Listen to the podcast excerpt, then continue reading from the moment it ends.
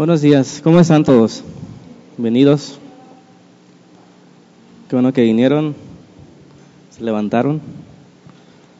Vamos a continuar con esta emocionante serie. bueno, por lo menos a mí me emociona. Ya eso es ventaja. Imagínense, al pastor no le emociona lo que está enseñando, ¿qué será de los demás, verdad? Bueno, antes de, empezar les invitamos el sábado.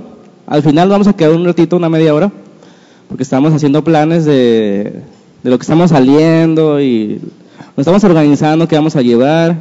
Y hubo, hay un hermano aquí que, quiere ir el sábado próximo a, llevar lonches al hospital. Entonces están todos invitados. Al final nos ponemos de acuerdo, pero se los digo para, por si se van pronto, no se les olvide eso, que están invitados el sábado a ir al hospital a llevar lonches, si alguien más quiere cooperar, al final pueden acercarse con, con Benjamín, Diana, ¿verdad? O Felipe, para que les dé informes. ¿Ok? Bueno, este, vamos a, ver el tema número 4 de esta serie que estamos viendo mensualmente.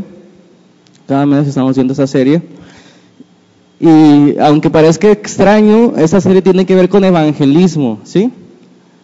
Yo sé que a lo mejor es nuevo, pero quiero que entendamos, y, me estoy yendo tranquilo, lento, para que comprendamos de dónde comienza el Evangelio. ¿Se acuerdan dónde comienza el Evangelio? Lo vimos hace un mes aproximadamente. ¿Dónde comenzó el Evangelio? ¿Se acuerdan? ¿Dónde comenzó la historia, la promesa del Evangelio? ¿Con qué hombre? Con Abraham. En Génesis capítulo 12. Ahí comienza el Evangelio. ¿Sí? Y es lo que estamos tratando de ver. Y este tema, a lo mejor el nombre suena extraño, ¿Cómo se llama el título del tema de hoy, del sermón? La prefiguración del reino, parte 1, ¿verdad? Van a ser unas tres, cuatro partecitas de la prefiguración. Primero que nada, ¿qué tienden por prefiguración? A lo mejor es una palabra que no han escuchado frecuentemente, pero es importante y es sencilla, pero ¿qué entendemos por prefiguración? Una figura antes de, ¿están de acuerdo? ¿Qué más?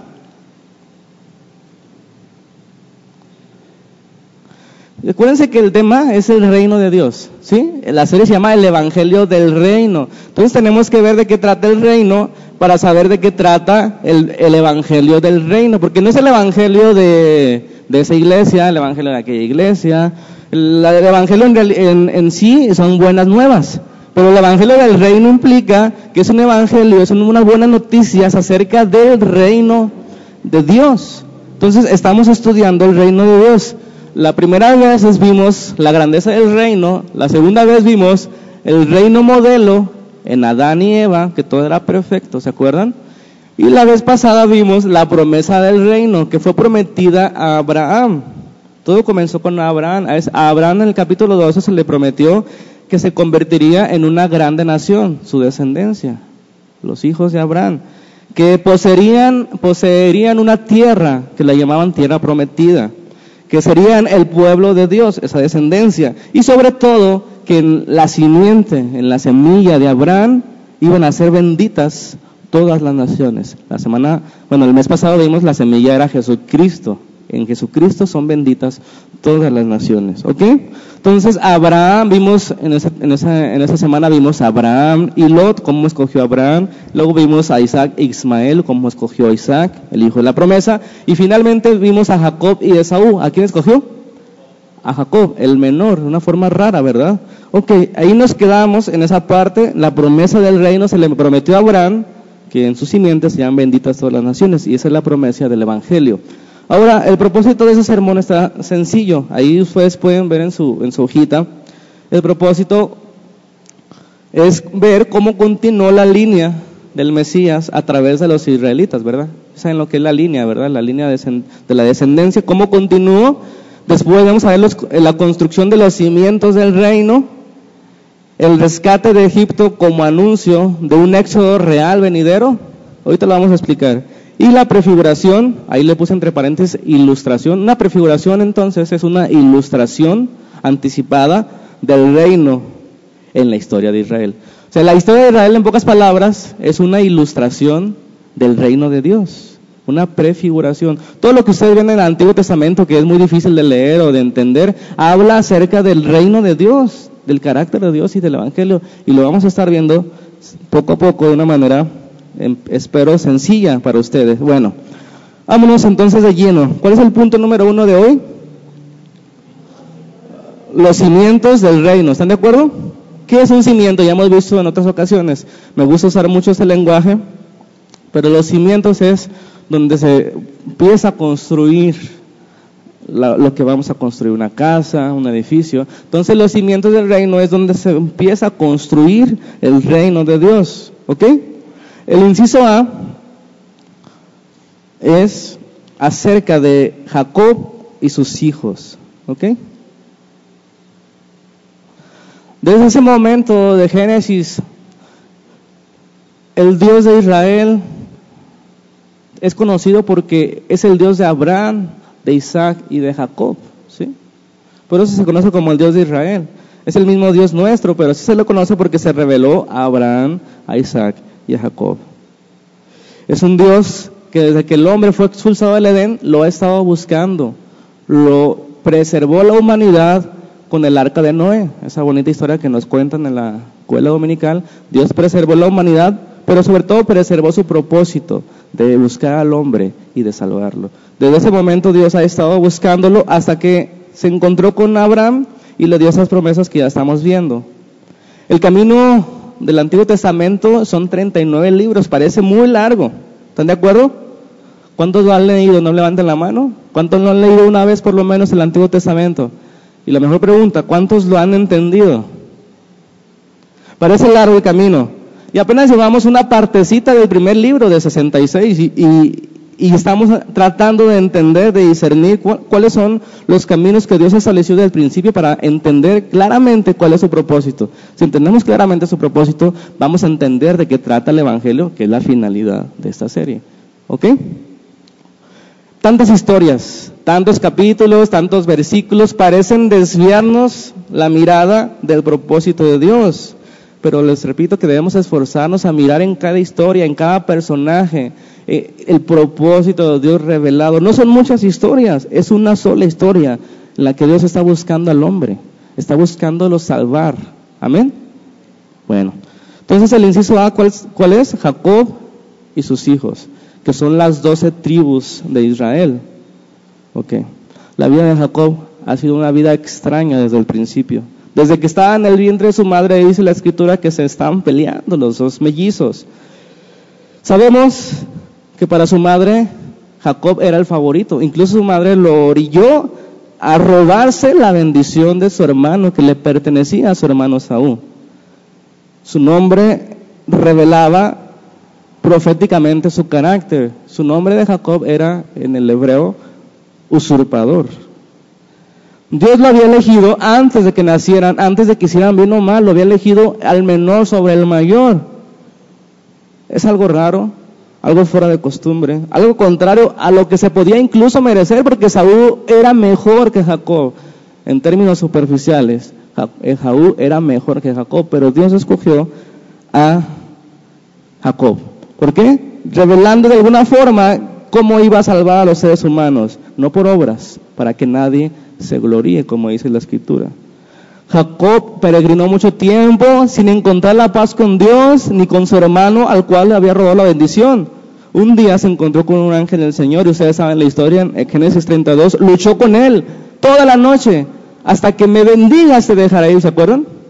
Y el ángel lo bendijo y le cambió el nombre de Jacob. ¿A qué? A Israel ya no era más usurpador, ahora era Israel el que lucha con Dios. Así se traduce, ¿verdad?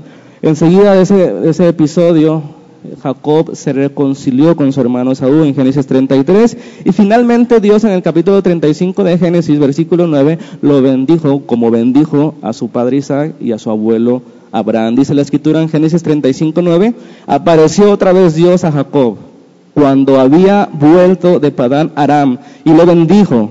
Y le dijo Dios, tu nombre es Jacob, no se llamará más su nombre Jacob, sino Israel será tu nombre. Y llamó su nombre Israel. También le dijo Dios, yo soy el Dios omnipotente, crece y multiplícate. Una nación y conjunto de naciones procederán de ti y reyes saldrán de ti, de tus lomos. La tierra que he dado a Abraham y a Isaac te daré a ti y a tu descendencia después de ti daré la tierra. Ok. Nuevamente encontramos la misma promesa que se le había hecho a Abraham a Isaac, se la dan a Jacob. Y eso es precisamente todo lo que habla el Antiguo Testamento, hermanos. Todo lo que habla el Antiguo Testamento es acerca de esa historia, de esta promesa a estos tres hombres. ¿Están de acuerdo? Entonces, la historia del Antiguo Testamento, la historia de Israel, hermanos, es la historia que Dios quiso revelar para mostrarnos o ilustrarnos cómo iba a ser su reino. Todo lo que vemos en el Antiguo Testamento es una muestra, una sombra de lo que iba a ser el reino de Dios. Y es importante que empecemos a leerlo de esa manera y no nos vamos a, confundir tanto, porque son tantas historias que solemos confundirnos. Ok. Vuelvo a repetir, no son muchas historias, es una historia de ese pueblo, de esa promesa, de ese Dios. ¿Ok? El reino de Dios entonces es un pueblo, primeramente, ¿sí? Ese pueblo en este caso era Israel. Si se acuerdan, en el reino modelo, el pueblo de Dios era Adán y Eva. A estas alturas, después de Abraham, en el, en el reino prefigurado, el pueblo de Israel es, perdón, el pueblo de Dios es los israelitas, o Israel, como quieran llamarlo, que se empezó a formar desde Génesis 12 en adelante. Todo el libro de Génesis 12 en adelante habla de ese pueblo de Israel de Abraham, de Isaac, de Jacob y de sus doce hijos. Es lo que vamos a ver en un momentito. Ok, también el reino de Dios implica un gobierno, es decir, una ley. Y se dan cuenta, hasta este momento no se ha dado una ley. De hecho, nos vamos a dar cuenta que, que Jacob no tenía una ley y tú tenía cuatro mujeres. ¿Cuántos dicen amén? Ah, pues no se, no, se, no se precipiten. Porque mucha gente dice, ¿por qué Jacob tuvo cuatro mujeres? A Dios le agrada que tengamos cuatro mujeres. Pero no es así, no había ley todavía. Todavía no, apenas estaba formando un pueblo y enseguida va a darle la ley. Todavía no se, la, no se las había dado. Entonces, también para que haya el reino de Dios, para que exista el pueblo, una ley, debe haber una tierra, un territorio donde, sea, donde vive ese pueblo que en este caso es la tierra prometida que se le prometió a Abraham, Isaac y Jacob, pero que todavía no se la han dado, ni la ley ni la tierra. Ok, bueno. Hasta el momento, hasta este momento solamente había un hombre, ya se había muerto Abraham, ya se había muerto Isaac, y solamente queda Jacob. Dios le está prometiendo que de su descendencia iba a ser muchas naciones, iban a proceder muchas naciones, iban a ser sobre todo el Mesías, el Salvador de las naciones. Todavía no había naciones, apenas había un hombre. Luego la, continuamos leyendo el libro de Génesis, nos encontramos que se hablan de los doce hijos de este Jacob, que ya es Israel, pero sobresale uno. ¿Se acuerdan cuál es el que sobresale? José el soñador lo han visto en películas bonitas y todo, y dibujamos este, en la escuela dominical su, túnica de colores, pero lo más importante es saber quién o qué representa José, que en un momento vamos a ver. Entonces, en resumidas cuentas, el libro de Génesis cuenta el origen de todo, el origen del mundo, el origen del hombre, el origen de las naciones, el origen del pecado, el origen de este pueblo de Dios que iba a representar o que iba a prefigurar el verdadero pueblo de Dios que iba a venir después de Jesucristo el libro de los orígenes, que habla especialmente de cuatro hombres, Abraham, Isaac y Jacob y José. Eso es todo el libro de Génesis. ¿Vamos bien hasta ahí? Bueno. No podemos entrar en detalles como ya les dije, pero Jacob tuvo cuatro mujeres. No había todavía la ley del incesto, que era pecado tener a la mujer de tu hermano o, tu hija, etcétera. No había prohibición algunas para ese tipo de familias que haya tenido cuatro mujeres, dos esposas y dos concubinas, no significa que eso agrade a Dios. ¿Queda claro eso? Porque todavía no había ley. Yo sé que hay muchas preguntas de gente de afuera, entonces usted puede contestar, todavía no había ley. que la Biblia describa lo que sucedió no quiere decir que a Dios le agrade lo que sucedió. Eso debe quedarnos claros. Entonces, apenas está creciendo la población, y eso cambiaría cuando Dios dicta su ley, allá en Éxodo 20, que vamos a ver después. La mujer de Jacob que amaba, porque tenía cuatro mujeres, pero había una a la que amaba más, por la que se quería casar, que se llamaba Raquel. Esta mujer no podía tener hijos, pero clamaron y Dios escuchó el clamor. Y el hijo número 11 y número 12 nacieron de ella, José y Benjamín. Ahora vamos al inciso B. José es un tipo, una figura pequeña del Salvador. Lo más importante de José no es lo bueno que hizo, sino lo que representa, es decir, una figura, prefiguración de un Salvador. ¿Vamos bien? A los 17 años conocemos la historia, sus hermanos le tenían envidia, lo venden a unos mercaderes ismaelitas, que a su vez lo venden a un oficial de Egipto. La historia es intensa, él huye de la mujer de su amo, la mujer de su amo lo calumnia, lo meten a la cárcel, en la cárcel se encuentra con dos hombres que interpretan sus sueños, un hombre sale y lo recomienda con el faraón y al final de cuentas José termina de la noche a la mañana como príncipe de Egipto, como segundo del faraón. El hambre llega a Canaán, donde están sus hermanos. No pueden comer, van a morir, tienen que salir a buscar alimento. Curiosamente, providencialmente salen y se encuentran con que José era el príncipe de Egipto, ellos tienen que pedirle comida al que habían vendido. Qué tremendo, ¿no?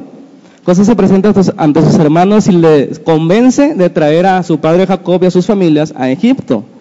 Al final de la historia, en Génesis 50, 20, José nos, nos da la, este, la interpretación de todo este asunto. Dice, ustedes pensaron mal contra mí. José le está hablando a sus hermanos. Ustedes pensaron en matarme incluso. Pero fíjense lo que dice, más Dios lo encaminó a bien. Para hacer lo que hoy vemos, para mantener en vida a mucho pueblo. Qué tremendo es esto. Lo mismo que sucedió con Jesucristo, ¿verdad? La gente buscó matarlo. La gente lo mató, lo crucificó. Ellos pensaron mal en contra de él, pero Dios lo encaminó para bien, para dar vida. Matándolo, le dieron en realidad el poder para que él diera vida a los que lo habían matado. Es lo que hizo José con sus hermanos. Por eso José es un, una figura anticipada de lo, que iba a ser Jesucristo. ¿Vamos bien hasta ahí? Bueno. Por último, en este Génesis se narra la muerte de Jacob, de Israel.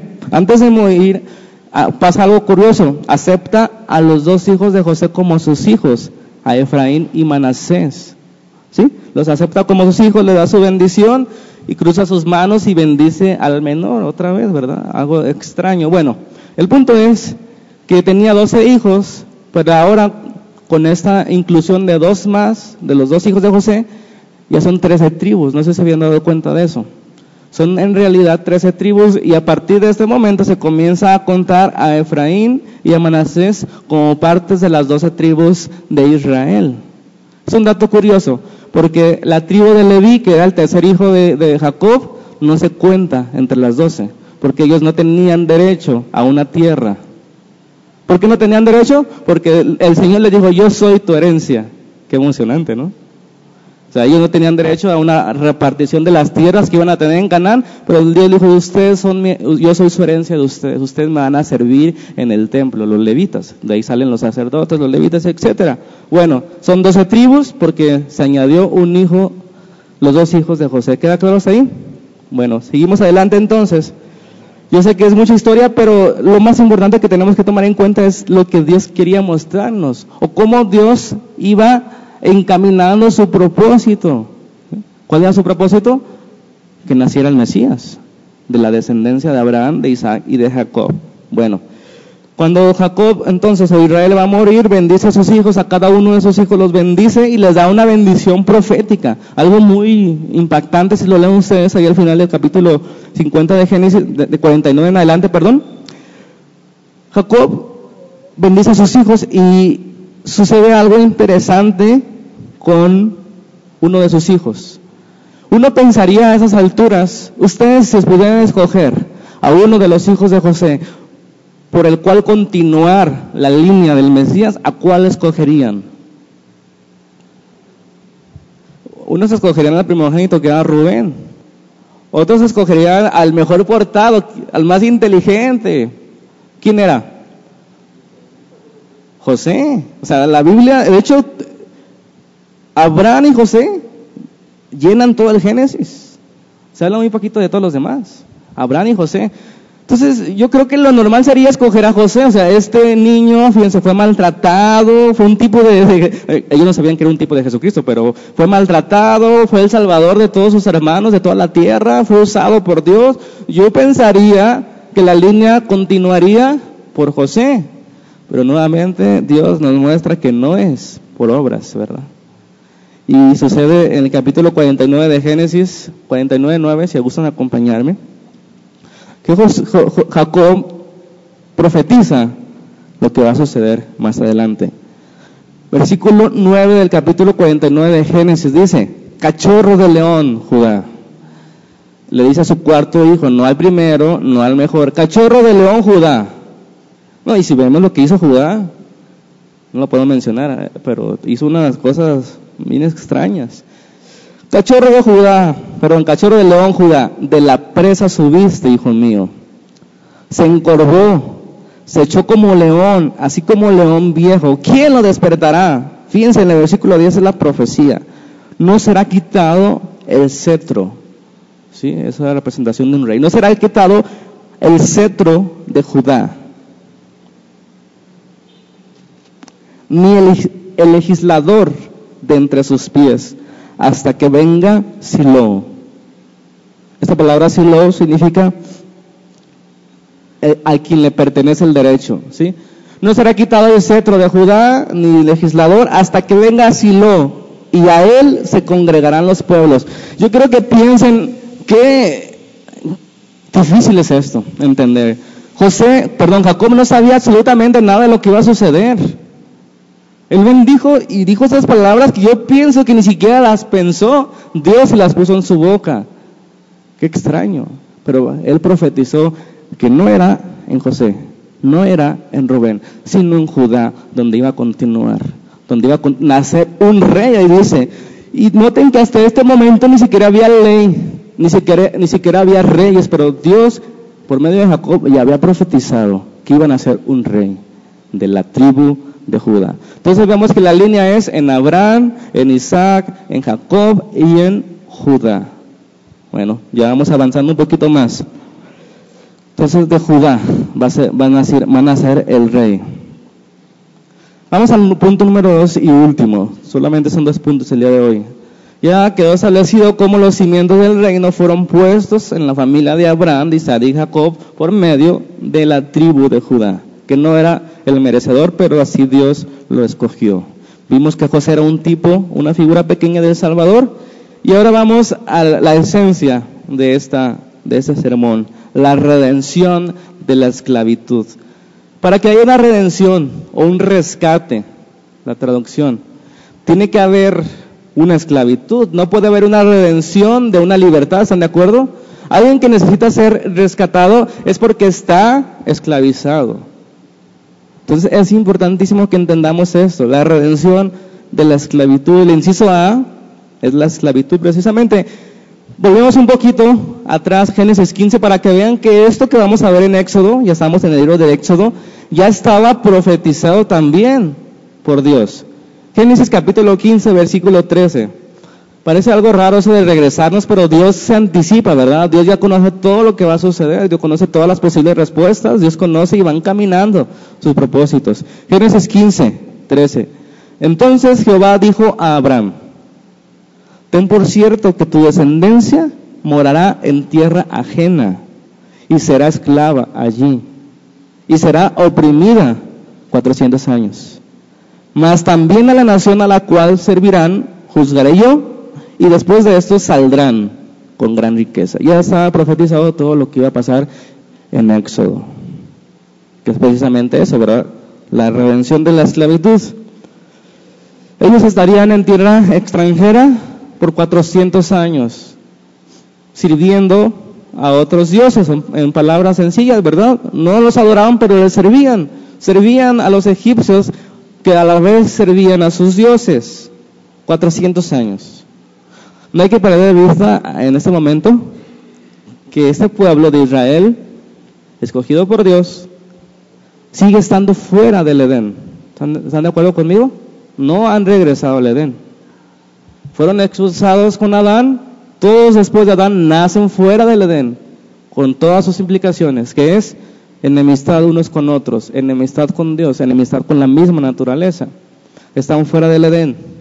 Dios expulsó a Adán, como les digo, y ahora estaba construyendo el camino de regreso al Edén, prefigurado por el camino de regreso a la tierra prometida. Eso, esa, esa es una prefiguración de lo que sucede ahora con nosotros. Nosotros los rescatados de la esclavitud de los pecados, estamos de regreso a la verdadera Canaán, la verdadera ciudad celestial, ¿están de acuerdo?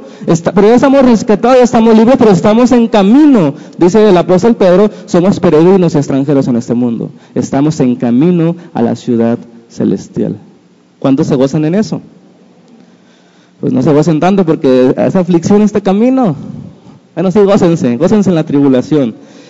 Pero no perdemos de vista eso. Aquellas doce tribus que eran trece se, se asentarían, vivirían en Egipto contaban con el favor de José y de los egipcios, estaban viviendo en comodidad y en buenas tierras. ¿Están de acuerdo conmigo? Estaban viviendo cómodos. O sea, les dieron su tierra propia. Les dieron todo lo necesario para que ellos pudieran crecer. Y estaban creciendo, ellos estaban multiplicando, pero ¿saben qué? Estaban olvidando su llamado. ¿Cuál era su llamado?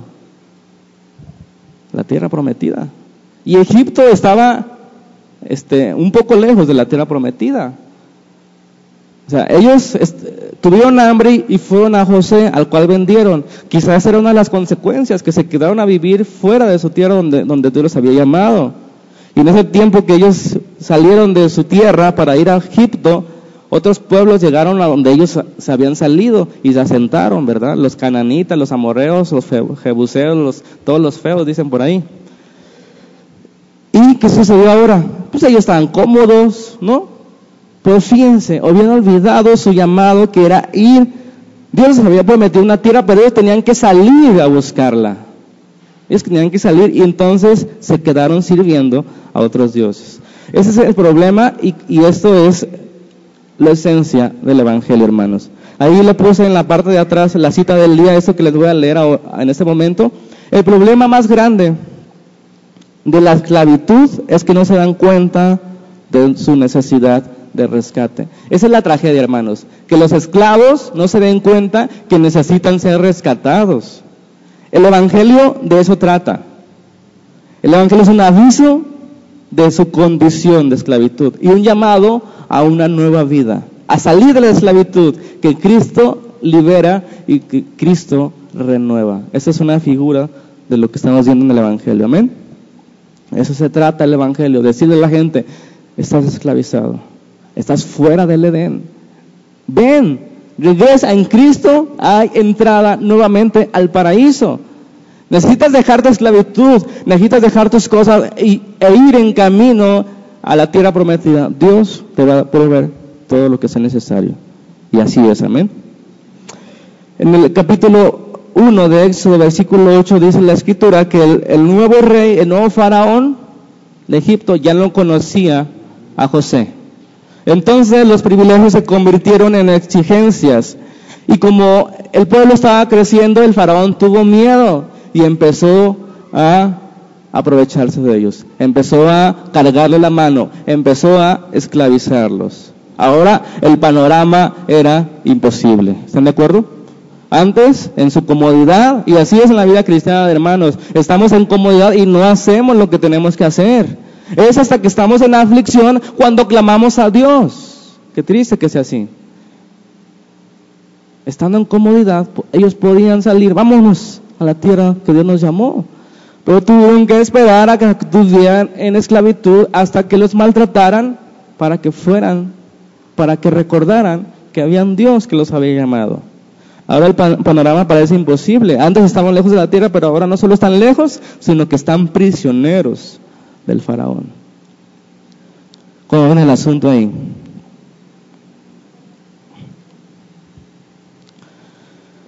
Eso de la aflicción de este pueblo parece algo duro, hermanos, pero quizá era la única forma de despertar, de recordarles que tenían un propósito. Y a veces pienso que así sucede en la vida cristiana. A veces es necesario el sufrimiento, la aflicción, para que recordemos que nuestro llamado no es estar cómodos en este mundo, sino que es estar en camino a la ciudad celestial. Amén. La aflicción es una alerta que nos hace voltear al cielo. Recordarnos que esta vida es pasajera, que la muerte sigue teniendo poder en este mundo, pero que Jesucristo la ha vencido y que nos espera algo mejor. Eso es el dolor, eso es la aflicción, nos recuerda dónde está nuestro destino y no es en este mundo. Bueno, en Éxodo 1.13 dice que los egipcios hicieron servir a los hijos de Israel con dureza, amargaron su vida con dura servidumbre en hacer barro y ladrillo y en toda la labor del campo y en todo su servicio, al cual los obligaban con rigor. Y lo pasamos al inciso B de este punto 2.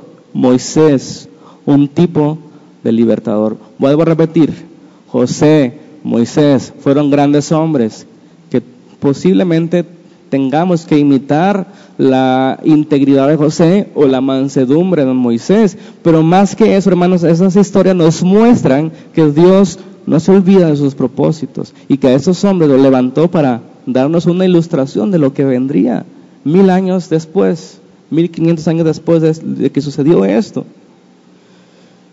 Moisés, la historia de las preferidas de la escuela dominical, ¿verdad? Una de las preferidas de la escuela dominical, pero quizá las historias que no podemos entender con claridad lo que Dios quería mostrarnos. Todo tiene que ver, vuelvo a repetir, con el pacto que Dios había hecho con Abraham de hacer una nación grande y de que esa nación grande iba a engendrar a un Salvador que iba a ser el Salvador de todas las naciones. Eso es porque Dios preservó la vida de Moisés y no por otra cosa. Otros niños murieron, pero Moisés no. ¿Por qué otros niños murieron? Porque el pueblo seguía creciendo. El pueblo de Israel seguía creciendo en, Egipto y el faraón dijo, vamos a matar a todos los niños, a todos los varones que nazcan a partir de este momento, mátenlos. Le decía a las parteras de egipcias. ¿Sí se acuerdan de esa parte? Todos los van a matar. Eso me acuerdo de lo que sucedió con, con Herodes el Grande cuando mandó matar a todos los niños porque tuvo celos de que iban a ser el salvador de los judíos. Así sucedió con este faraón, mandó matar a todos, pero Dios lo preservó a Moisés. La madre de Moisés lo puso en una canasta, en un río, lo aventó, su hermano lo iba buscando y a dónde creen que llegó esa canastita con ese bodoquito de dos añitos. Yo no, no me cabe la idea de, hermano, Jesucristo dependía de ese bodoquito, porque Moisés era el elegido. Yo no sé por qué Dios quiere que parezca que depende de un hilo o de un hombre. O sea, si destruían a Moisés, no lo iban a destruir porque Dios es soberano, pero ¿cómo parece? ¿Cómo hace de emoción el Señor, verdad? O sea, no quiero pensar lo que sucedió ahí, en esa canastita. Pero posiblemente iba cuidado por ángeles, ¿verdad? Pero su hermana la estaba cuidando. ¿A dónde creen que llegó? Ah, ya se la saben, ¿verdad? Llegó al palacio del faraón. Con la hija del faraón lo vio. Y curiosamente, eh, si, lo, quieren llamar así, le entregan a Moisés, a su madre, para que lo críe, porque la madre trabajaba en el palacio del faraón. O sea, la misma madre de Moisés crió a su hijo con las bondades de ser hijo de la hija del faraón. Estudió con los mejores egipcios y estudió la ley bueno, todavía no había ley, pero su mamá la, lo instruyó en el Dios de Abraham, de Isaac y de Jacob, ¿verdad? Moisés estaba siendo preparado para su ministerio. La siguiente etapa en la preparación de Moisés tuvo que huir al desierto de Madián. ¿Por qué tuvo que huir? Porque mató a un egipcio. Él, él quiso ser el libertador a su forma, pero no es a su forma. Nuestra forma siempre es catastrófica, siempre debemos hacerlo a la forma de Dios, aunque parezca loco, aunque parezca extraño. Así Dios trabaja, así Dios quiere que confiemos, que nuestra fe aumente. Entonces tuvo que huir. A los 40 años tuvo que huir y duró 40 años en el desierto de Madián. 40 años preparándose, siendo considerado a partir de ese momento el hombre más humilde en toda la tierra, dice la escritura que Moisés. Después de haber matado a alguien, se le considera como el hombre más humilde de toda la tierra. Entonces quiero decirte que todavía tienes esperanza, hermanos. ¿Cuántos años tienes? A los 80 años entonces sucedió esto que leemos en el capítulo 2, el verso 23 de Éxodo. 2, 23. Aconteció que después de muchos días murió el rey de Egipto y los hijos de Israel gemían a causa de la servidumbre y clamaron y subió a Dios el clamor de ellos con, con motivo de servidumbre. Fíjense bien en el versículo 24. Y oyó Dios el gemido de ellos. Oyó Dios el gemido de ellos y se acordó de su pacto con Abraham, Isaac y Jacob. Hermanos, no tenemos idea y menospreciamos el valor de las oraciones, de clamor. Amén. Y me pregunto, ¿Qué hubiera pasado si este pueblo no clama, no gime? Ya llevaban 430 años, pues les echamos otros 50, ¿no? ¿Por qué no? Hermano, la oración acelera el propósito de Dios. No es que cambie el propósito de Dios, lo acelera, porque el propósito de Dios era rescatar a ese pueblo, llevarlo a la tierra. Pero ese pueblo no se acordaba de su Dios hasta que sintieron la aflicción, comenzaron a clamar. Por eso, hermanos, las oraciones solamente funcionan cuando de verdad estamos sintiendo el dolor por la persona que oramos. Las otras no funcionan. Dios no contesta las oraciones que hacemos con nuestros labios y que nuestro corazón no tiene ni la menor idea de lo que está pidiendo los labios. Amén. Bueno. Moisés era el instrumento humano por el cual Dios iba a redimir, a rescatar a su pueblo. La importancia de Moisés es entonces el papel que juega en el propósito de Dios y no lo que hizo bien o lo que hizo mal. Ya vimos que mató a alguien, ya vimos que una persona mansa. Ok. ¿Qué sucedió? Pasó 40 años en el desierto y Dios tiene que revelársele a Moisés. Ustedes saben, se le apareció en una salsa ardiendo en el capítulo 3, lo pueden leer. Y le dice a Moisés, Moisés, quítate las sandalias de tus pies porque el lugar donde estás, santo es. Yo soy el Dios de Abraham, de Isaac y de Jacob. Y le empieza a decir cuál era el propósito, amén. Entonces, ¿qué sucedió después? Moisés fue convencido por Dios y regresa a Egipto. Hermanos, parecía una tarea imposible, ¿no? Parecía una tarea imposible. Si a los 40 años parecía una tarea imposible para ese Moisés fuerte, a los 80 años parecía una tarea más imposible. Y de hecho le decía, Señor, yo no sé hablar. ¿Y eso qué? ¿A poco si sabes hablar ya va a ser fácil el asunto? Hermanos, el Evangelio no se trata de si sabes hablar, es un, es un tema difícil que solamente Dios, nosotros debemos obedecer en ir y decir las cosas y predicar el Evangelio. No se trata de si sabes hablar bien o, sabes, o no sabes hablar bien. Por supuesto que ayuda, pero se trata del poder de Dios en su salvación. El Evangelio es poder de Dios para salvación, amén. Ok, ya sabemos un poquito la historia. Lo que quiero que, que nos quede claro es cuando Dios envía, Él provee. Y aquí quería hacer un paréntesis. Ahorita estamos tratando de hacer algo en, el, en ese hospital y tal vez pensemos que no hay recursos, pero si Dios manda, Dios va a proveer. Nosotros tenemos que ir. Amén. Y vamos a ir. Les invito a que vayamos y, más cosas que vamos a hacer en esta colonia, porque Dios nos puso aquí en esta colonia por algo. Amén. No podemos ser luz de allá y tinieblas de aquí. Tenemos que empezar a ver qué Dios quiere de nosotros. Bueno. Dios le da la revelación a Moisés en el capítulo 6 de cuál es su nombre de Dios. O sea, a, Dios lo conocemos de muchas formas, ¿verdad? Por su carácter, por las obras que él hace, pero aquí le da el nombre propio de Dios. ¿Cuál es el nombre de Dios? Yahvé, Jehová, ¿verdad? En una versión dice Jehová, en otra versión dice Yahvé, que realmente no se puede pronunciar, era YHBH. Ese era el nombre de Dios. que en otras palabras significa el que es, el gran yo soy, la traducción que, que a veces se nos da. El gran yo soy es el Dios que hizo el cielo y la tierra, es el mismo Dios, no fue, no será, Dios siempre es poderoso. Dios siempre está actuando. Dios siempre está buscando al hombre. Dios siempre está cumpliendo su propósito. Esa, esa revelación del Dios a Moisés.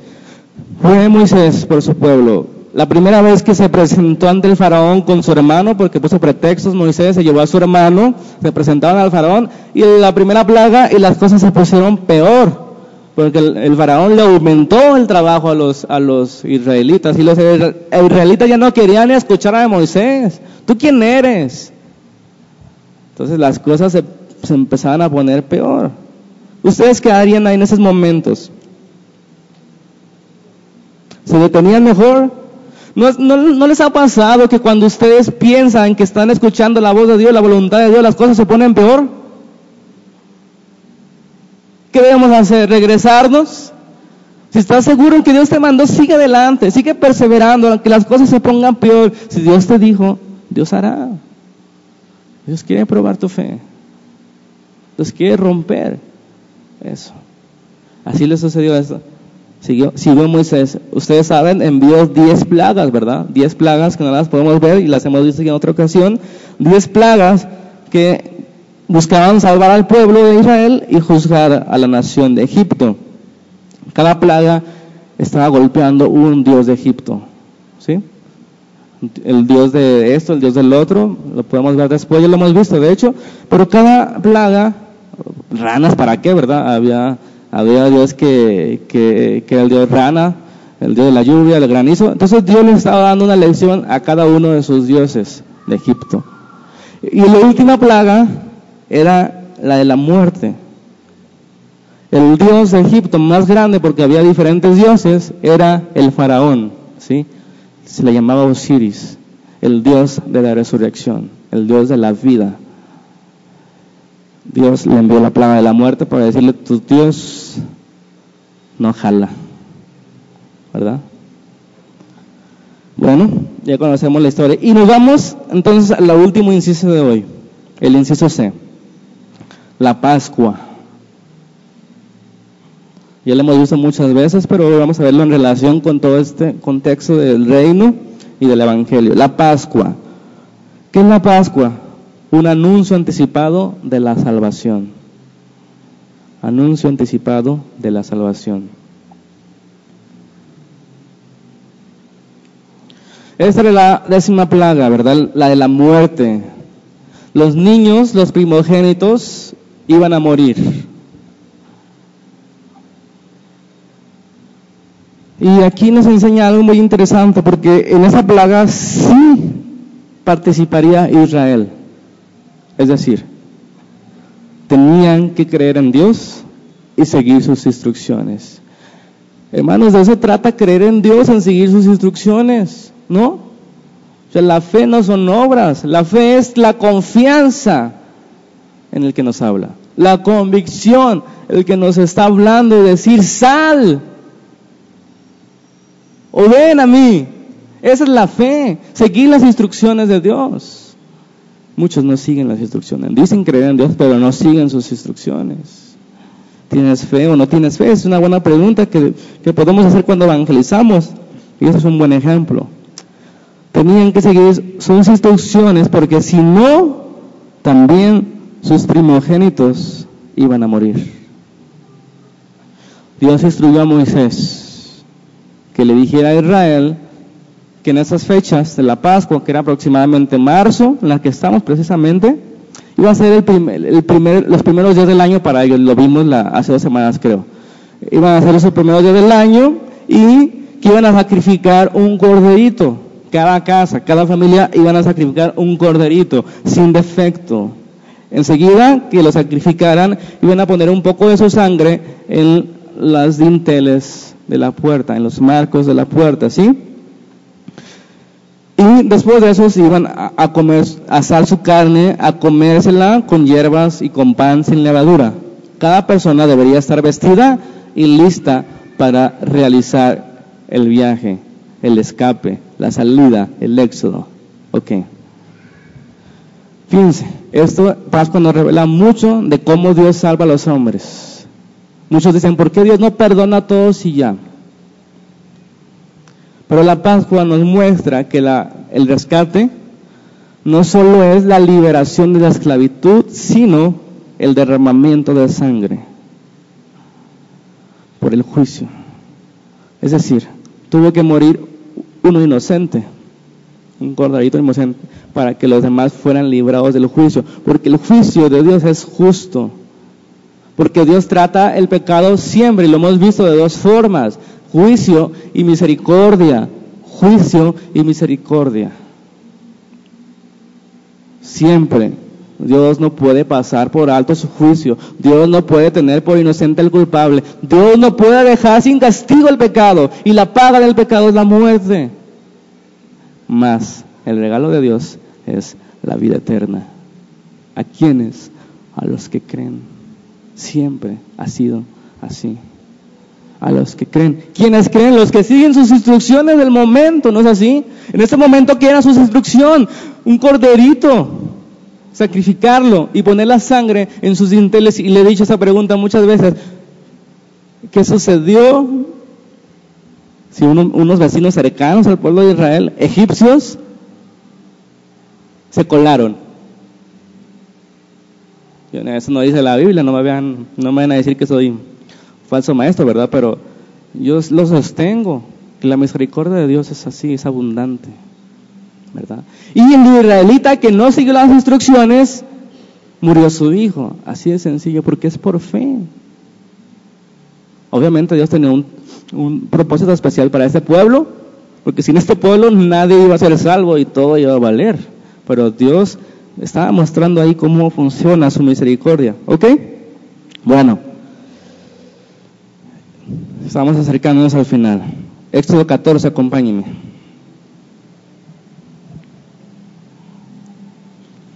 Éxodo 14, 13.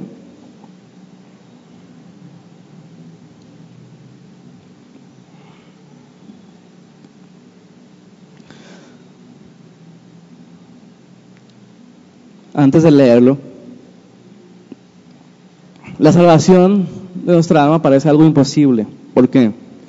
Porque aunque Dios nos indique el camino que debemos seguir, es difícil para nuestra carne.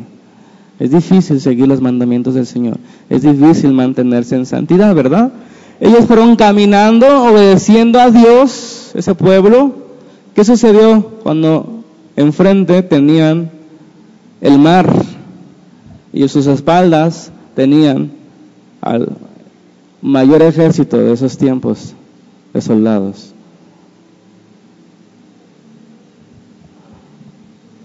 Dios nos muestra en, esta historia que la salida, el escape no es como viajar de un lado a otro cómodamente, ¿verdad? Es, eh, implica algo sobrenatural. Estaban entre el mar y la espada. ¿A dónde irían ustedes? Pero Dios les había hecho salir por ahí. o sea, esa es la fe. O sea, Dios te dijo, sal, ves un mar enfrente, tú debes seguir caminando. Es algo difícil, lo sé. Pero en el 14.13 dice de Éxodo, Moisés dijo al pueblo, no teman, están firmes, vean la salvación que Jehová hará hoy con ustedes, porque los egipcios que hoy habéis visto, nunca más para siempre los verán. Jehová peleará por nosotros, por ustedes, perdón, y ustedes estarán tranquilos. Entonces, fíjense, el 15 se me impresionó. Entonces Dios le dijo a Moisés, ¿Por qué claman? ¿Por qué clamas a mí?